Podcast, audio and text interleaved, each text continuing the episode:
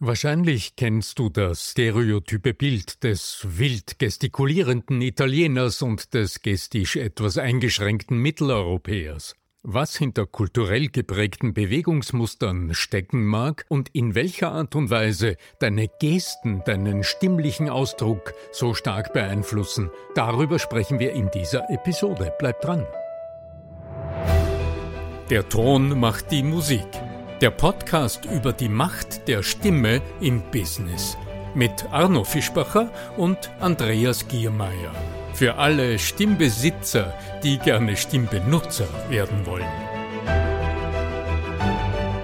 Ich weiß ja nicht, wie es euch geht, aber manchmal bei, bei solchen Dingen wie Shorts oder Instagram Stories ist ja der Ton manchmal auf lautlos geschaltet und dann hört man nicht wirklich, was dieses gegenüber spricht, was dieser Sprecher, diese Sprecherin einem da sagen will. Aber was man eindeutig merkt, das sind die Gesten. Wir sehen, wie sie gestikulieren, was sie transportieren wollen und vielleicht sogar, ja genau, darüber wollen wir heute sprechen. Lieber Arno Fischbacher, wir wollen uns heute anschauen, tatsächlich, wir sind jetzt im visuellen Kanal gelandet, wie Gesten sich auch rückwirken auf deine Stimme, weil wir sprechen ja immer in einem System immer von systemischen Zusammenhängen. Und äh, wenn wir über Wirkung sprechen, dann ist natürlich, äh, sind natürlich Gesten, Mimik, all diese visuellen Komponenten mindestens so wichtig wie auch, genau. ja, das ist wieder eins dieser Themen, die für die meisten Menschen, da denkt sich jeder, naja, okay, Gesten, man gestikuliert halt, und in irgendeiner Weise werden die Gesten die Stimme schon unterstützen, lieber Andreas. Andreas Giermeier von lernenderzukunft.com. Wahr hingegen ist etwas ganz anderes.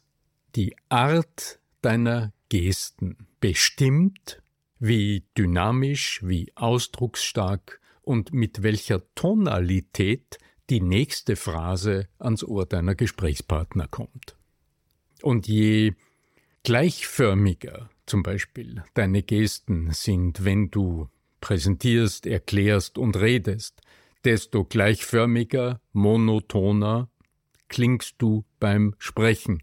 Wenn ich jetzt so weiterspreche und gewissermaßen dozierend auf euch einrede da draußen, dann könnt ihr euch vielleicht vorstellen, wie sich jetzt gerade mein Oberkörper, meine Ellbogen, meine Hände, wie sich die bewegen. Und ja, ihr habt völlig recht, die tun es immer derselben Art und Weise bis jetzt.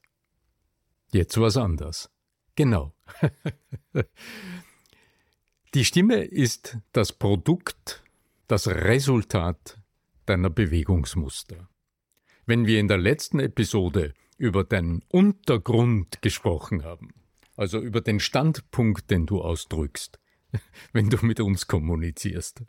Wenn wir also äh, uns darüber unterhalten haben, wie sich deine innere Haltung auf die Haltung der Zuhörer überträgt, dann lass uns heute mal schauen, welchen Einfluss haben deine Gesten, also die Bewegungen deines Oberkörpers, auf die Art und Weise, wie du dich ausdrückst und welche Möglichkeiten das zu beeinflussen hast du eigentlich? Deswegen das Beispiel vom Anfang, die berühmt-berüchtigten Instagram-Stories, die man dann ohne Ton sieht, die zeigen nämlich tatsächlich, also du, in, in den meisten Fällen kann ich vorher schon sagen, also auch ohne Untertitel, es gibt ja viele mit Untertitel mittlerweile, aber auch ohne Untertitel würde man, ich würde mal sagen, 60, 70 Prozent dessen, was der jetzt einem da gerade verklickern will, in Anführungszeichen, schon verstehen. Und das ist schon spannend, weil wir immer meinen, es läge an den Worten und es läge an den Inhalten. Und natürlich, es ist ein wichtiger Beitrag. Kommunikation findet natürlich auch auf der verbalen und auf der inhaltlichen Ebene statt. Aber diese paraverbalen Geschichten, das ist schon äh, nicht zu unterschätzen. Ja, ja.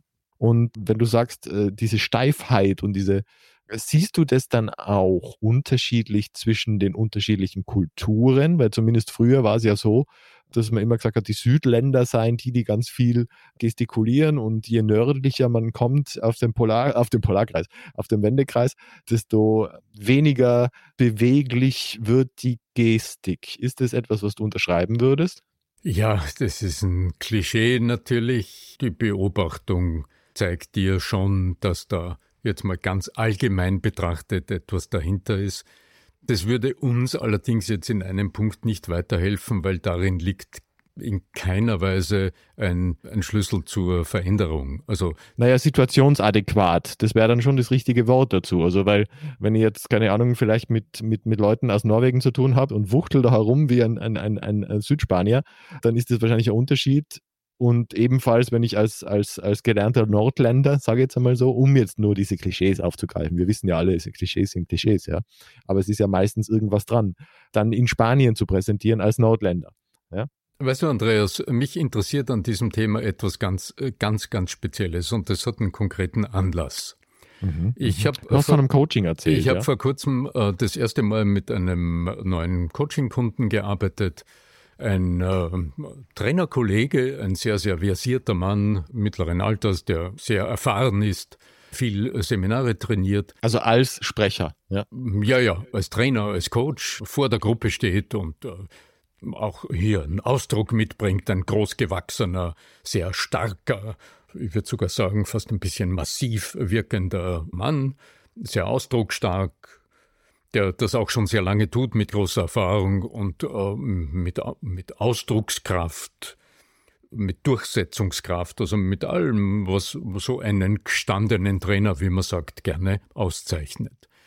Und der aber in den letzten Jahren regelmäßig ausgefallen ist, weil die Stimme ihm weggeblieben ist. Ich habe ihn ja am Telefon bereits gehört. Letztlich kam er auch auf Empfehlung eines befreundeten Stimmarztes zu mir, der gesagt hat, na ja, im Grunde physiologisch gesehen, also nach eingehender Inspektion seiner, seiner Stimmfunktionen, da ist jetzt nichts grob daneben. Das heißt also, das sind funktionelle Störungen, da braucht's Training. Okay, und dann hat er mich angesprochen, dann haben wir miteinander telefoniert und haben gesagt, lass uns das einfach mal praktisch anschauen. Er ist auch hier nach Salzburg gereist, um mit mir zu arbeiten.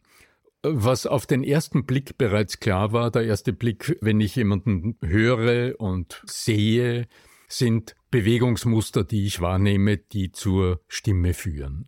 Denn Überlastung der Stimme, die schlussendlich, sagen wir am Ende der Woche nach Stimmbelastung zu, zu Heiserkeit oder zum Stimmverlust führt, das heißt immer, der Kehlkopf, die, die feinen Muskeln im Kehlkopf sind radikal überfordert. Die sind jetzt eine ganze Woche gestresst und überfordert worden und die sagen dann, ich brauche Erholungsurlaub, ziehen sich zurück und dann ist die Stimme weg. Das heißt aber auch, irgendwo im Körper laufen Bewegungsmuster so unrund, dass die Stimmfunktionen, die Muskeln im Kehlkopf so überlastet sind. Und da ist immer ein kritischer Blick, das kann man gut sehen, da schaust du hin und schaust mal, wie bewegt sich dieser Mensch beim Sprechen. Ja, und es war ganz klar, dass er eine unglaubliche Kraftspannung in seinem Oberkörper hat beim Sprechen. Das führt durchaus auch dazu, dass er als sehr energievoll, als sehr stark und ausdrucksstark wohl wahrgenommen wird, wenn man ihm so zuhört, ja. Aber man sieht richtig, wie viel Kraftaufwand die ganze Zeit im Oberkörper geleistet wird. Im Grunde hat sich die Brustwirbelsäule, also hat sich praktisch der Kopf und der Brustkorb, hat sich praktisch uno sono aus dem unteren Rumpf mitgedreht, während er gesprochen hat. Da war ganz wenig Beweglichkeit in sich, die Schultern eigentlich immer in einer relativ hohen Spannung etc. Dadurch sind auch die Gesten sehr eingeschränkt, also die Beweglichkeit der Ellbogen ist dadurch deutlich eingeschränkt, wenn die Schultern gespannt sind. Und jetzt komme ich auf etwas, auf diese Verallgemeinerung zurück, Andreas. Wenn du jetzt den Vergleich gezogen hast zwischen so diesem ausdrucksstarken Italiener, ah, Mamma, di mia und so weiter, und dem doch etwas, äh, sagen wir mal, weniger ausdruckskräftigen Nordländer, was könnte denn dort dahinter stecken? Und mit Klima hat es wahrscheinlich weniger zu tun, sondern wo kommen denn Spannungen im Oberkörper, im Schulter-Nackenbereich, im oberen Teil des Brustkorbs. Wo kommen denn diese Spannungen her? Das sind, das sind erlernte Bewegungsmuster.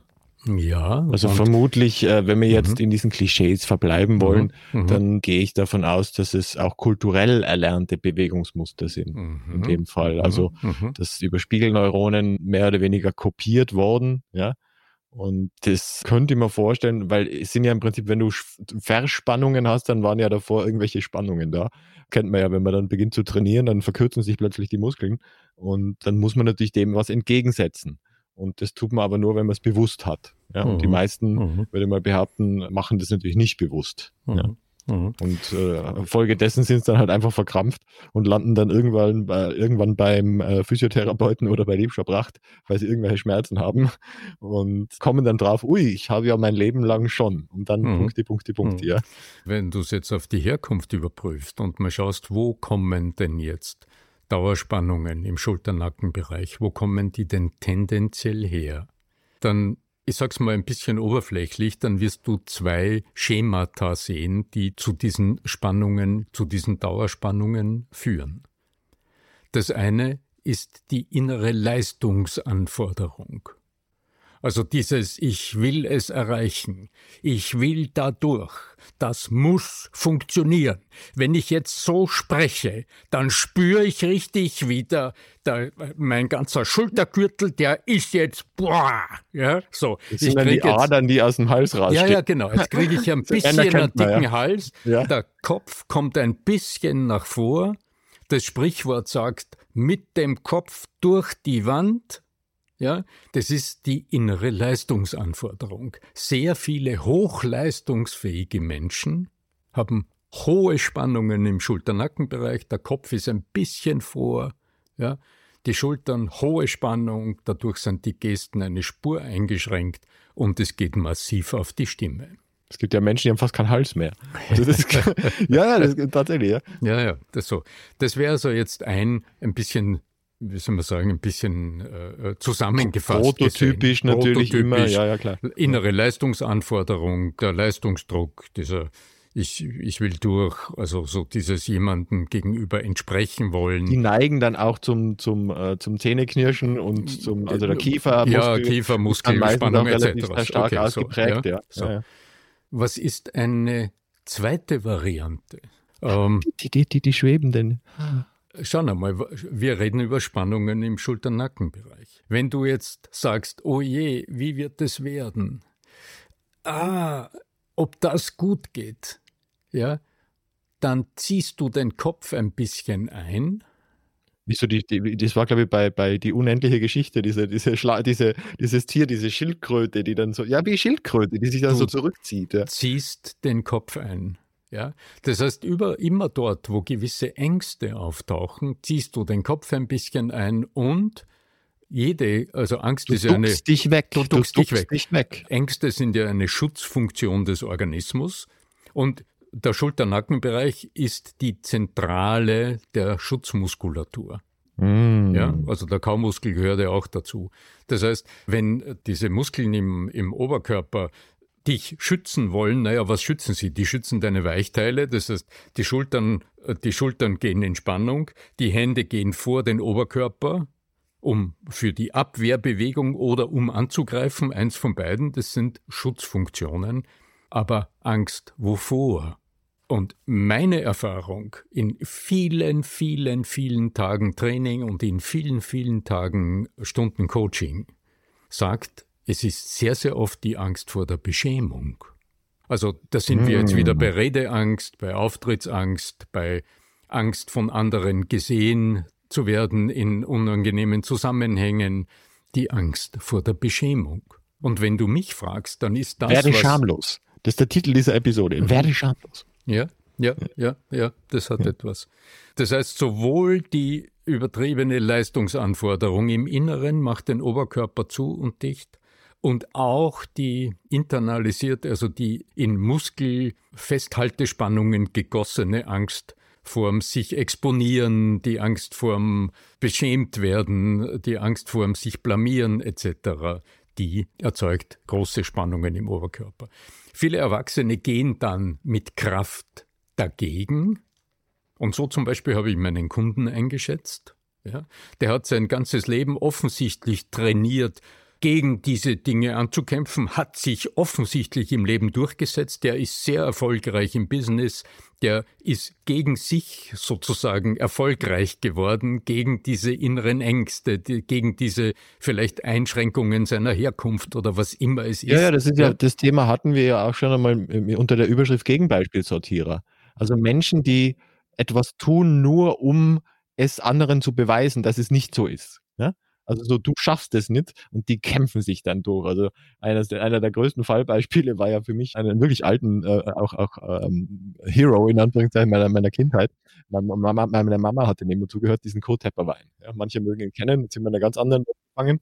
Aber dieser Kurt Tepperwein hat einmal eine Geschichte erzählt, dass er irgendwann im Kindergarten gesessen war und alle die Kinder, also er, sie waren, also sie waren arm. Ja, also die Mutter hat den Kindergarten noch nicht im Vorab bezahlen können, sondern erst im Nachhinein und das war alles ziemlich schwierig finanziell. Ja.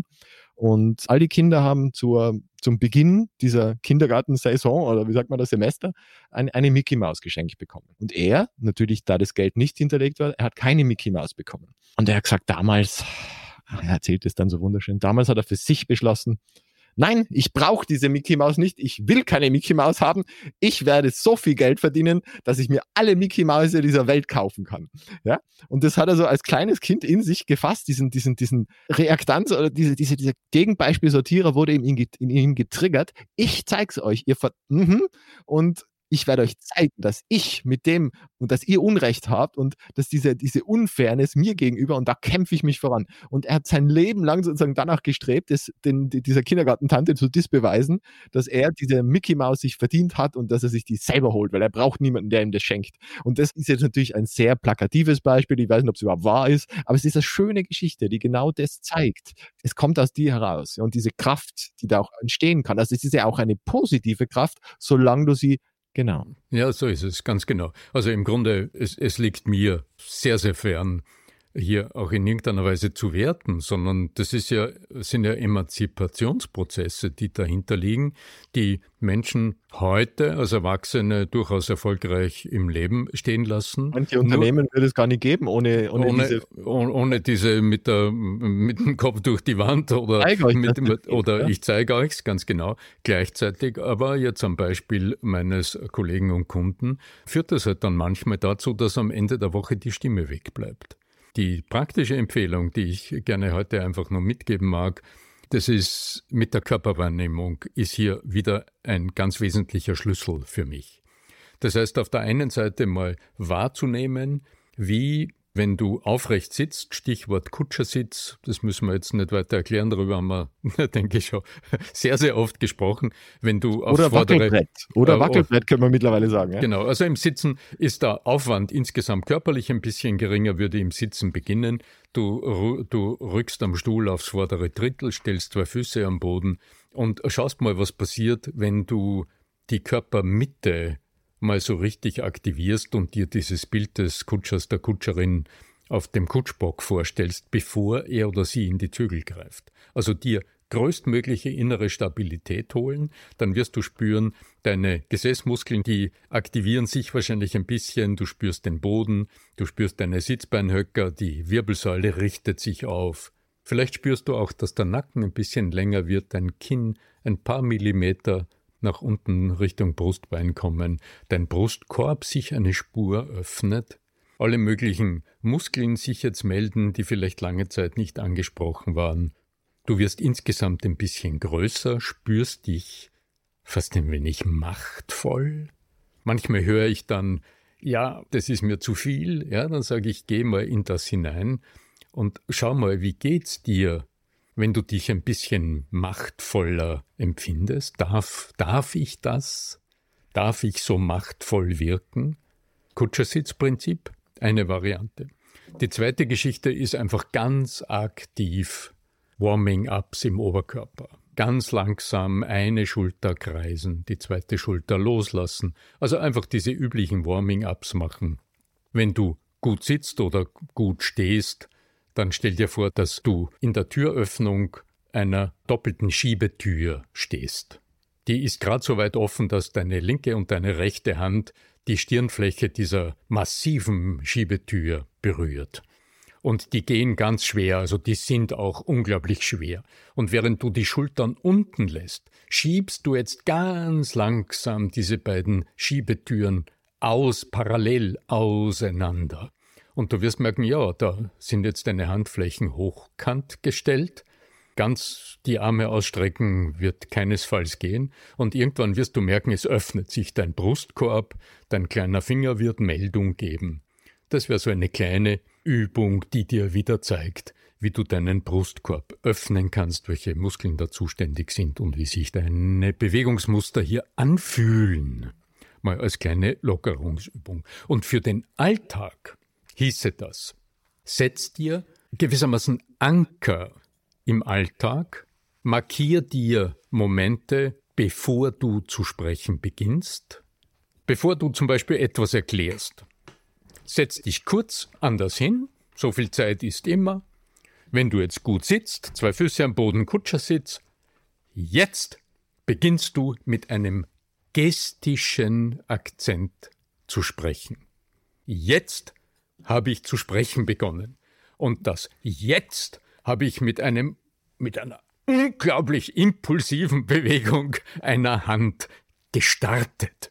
Das ist für viele meiner Teilnehmerinnen im Lauf der Zeit ganz ungewohnt gewesen, die sagen, wie muss das davor, danach, da steht man sich im Weg, probier es einfach aus. Wobei Jetzt. da natürlich, das habe ich in deinen Fluss fast wobei da natürlich Modeling of Excellence sich lohnt. Also ich erinnere mich an so manche Reden von Obama, also Barack Obama, der als einer der gemeinhin besten Redner der Welt gegolten hat zu Zeiten, ja wie der mit Gestik umgegangen ist. Und also da waren ja die Hände und wenn er was betont hat und wenn, also das war unglaublich. Allein, äh, man kann den Ton ausschalten und man kann so viel lernen von solchen großen Rhetorikern. Es gibt ja eine Reihe davon. Also man kann sich natürlich auch Politikerinnen oder Politiker der anderen Seite an, an wer auch immer das jetzt bei euch ist, ja, und die, von denen man weiß, dass sie rhetorisch gut sind, weil gerade die, die dann viele Menschen für sich begeistern können, man muss ja nicht inhaltlich mit ihnen übereinstimmen, aber die haben häufig die Fähigkeit, rhetorisch und gestisch Menschen so ein, einnehmen zu können. Es hat ja den berühmten Jörg Haider bei uns in Österreich gegeben. Man muss politisch nicht mit ihm klarkommen sein, aber dass er rhetorisch ein, ein Meister war, das kann ihm keiner absprechen. Und natürlich auch in der Körpersprache. Ja? Genau.